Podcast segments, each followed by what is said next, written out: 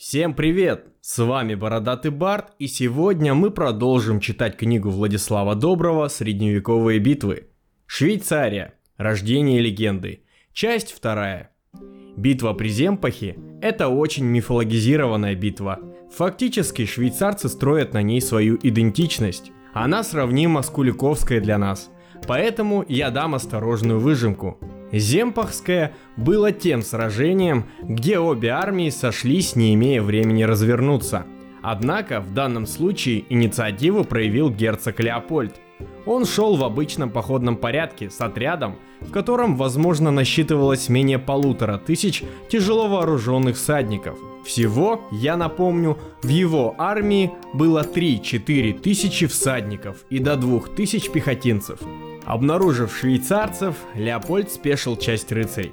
Очевидно, исходя из соображений, что применение тактики противника, да еще с превосходящими в мощи закованными в доспехи рыцарями и другими тяжело вооруженными конниками, должно оказаться решающим фактором. Остальные рыцари остались на конях для завершающего удара, когда швейцарцы будут сломлены последовавшей схватке рыцари почти одолели люцернцев. Имперцы, по всей видимости, были уверены в победе. Когда к месту сражения подошла главная баталия швейцарцев, большая часть рыцарей оказалась между двумя швейцарскими баталиями. Все попавшие в ловушку всадники, до 2000, в том числе и Леопольд, были истреблены. С этого момента швейцарцы становятся широко известны в центральной средневековой Европе. Их неотъемлемые качества – безудержная ярость, презрение к смерти, абсолютная жестокость, да, чуть не забыл, сверхъестественная сила, естественно от дьявола, и поразительная живучесть, благодаря которым, собственно, они и побеждают. Что же происходит на самом деле? Есть два удивительных факта. Первый и самый важный. Швейцарцы держат удар тяжелой конницы в поле – благодаря пикам и высокому боевому духу, надо полагать. Второй, который и обеспечил швейцарцам пугающее преимущество, заключался в том, что швейцарцы слушались своих командиров. Немыслимое дело для того времени. С другой стороны, часто отмечается, что внимание к тактике – признак любителя. Профессионал определяется по мудрому взгляду, упертому в карту. Посмотрим и в этом направлении – Действительно, практически всегда именно швейцарцы выбирают место и время битвы. Очень подвижные баталии швейцарцев постоянно застают врасплох войска врага. Это объясняется средневековыми источниками отсутствием у швейцарцев доспехов. Есть описание битвы при Земпахе, где сами швейцарцы похваляются этим. Типа это их выбор, поэтому они такие быстрые. Просто привязали к левой руке деревяшку или вязанку хвороста вместо щита и в бой. Я уже говорил, Земпахское сражение сильно мифологизировано, поэтому относиться к его описанию надо осторожно. Вкратце посыл швейцарцев при описании этого сражения.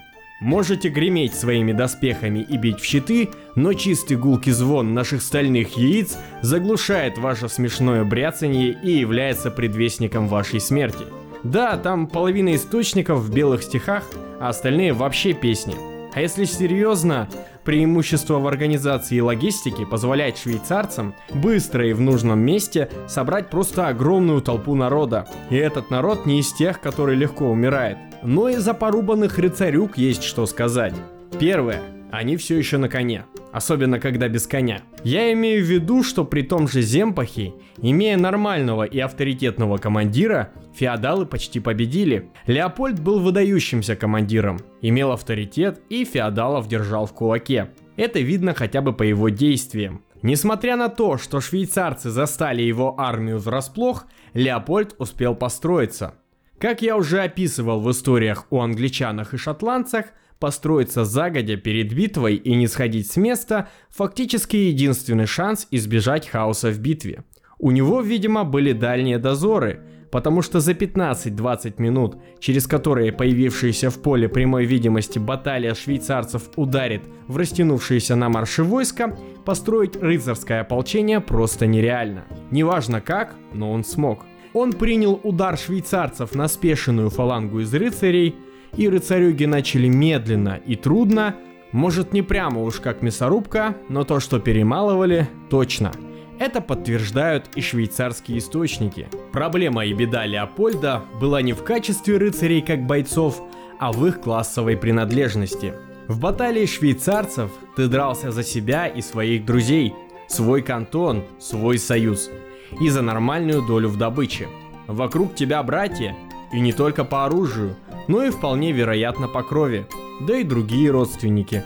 А если ты рыцарь, то чем ты выше в иерархии, тем больше от тебя проблем.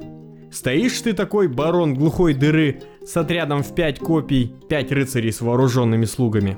Всего человек 20, Справа от тебя барон другой дыры, который у твоего деда отжал рощу на южном берегу речки Вонючки.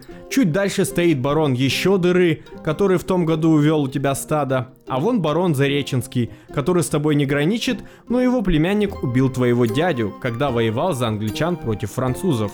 А слева вообще барон богатой дыры, аж с десятью копьями за спиной. Эта мразь, пока ты был в крестовом походе, разграбил твой замок и изнасиловал жену и дочь. И ты, вполне ожидаемо, намереваешься воткнуть ему клевет в затылок при первой же возможности.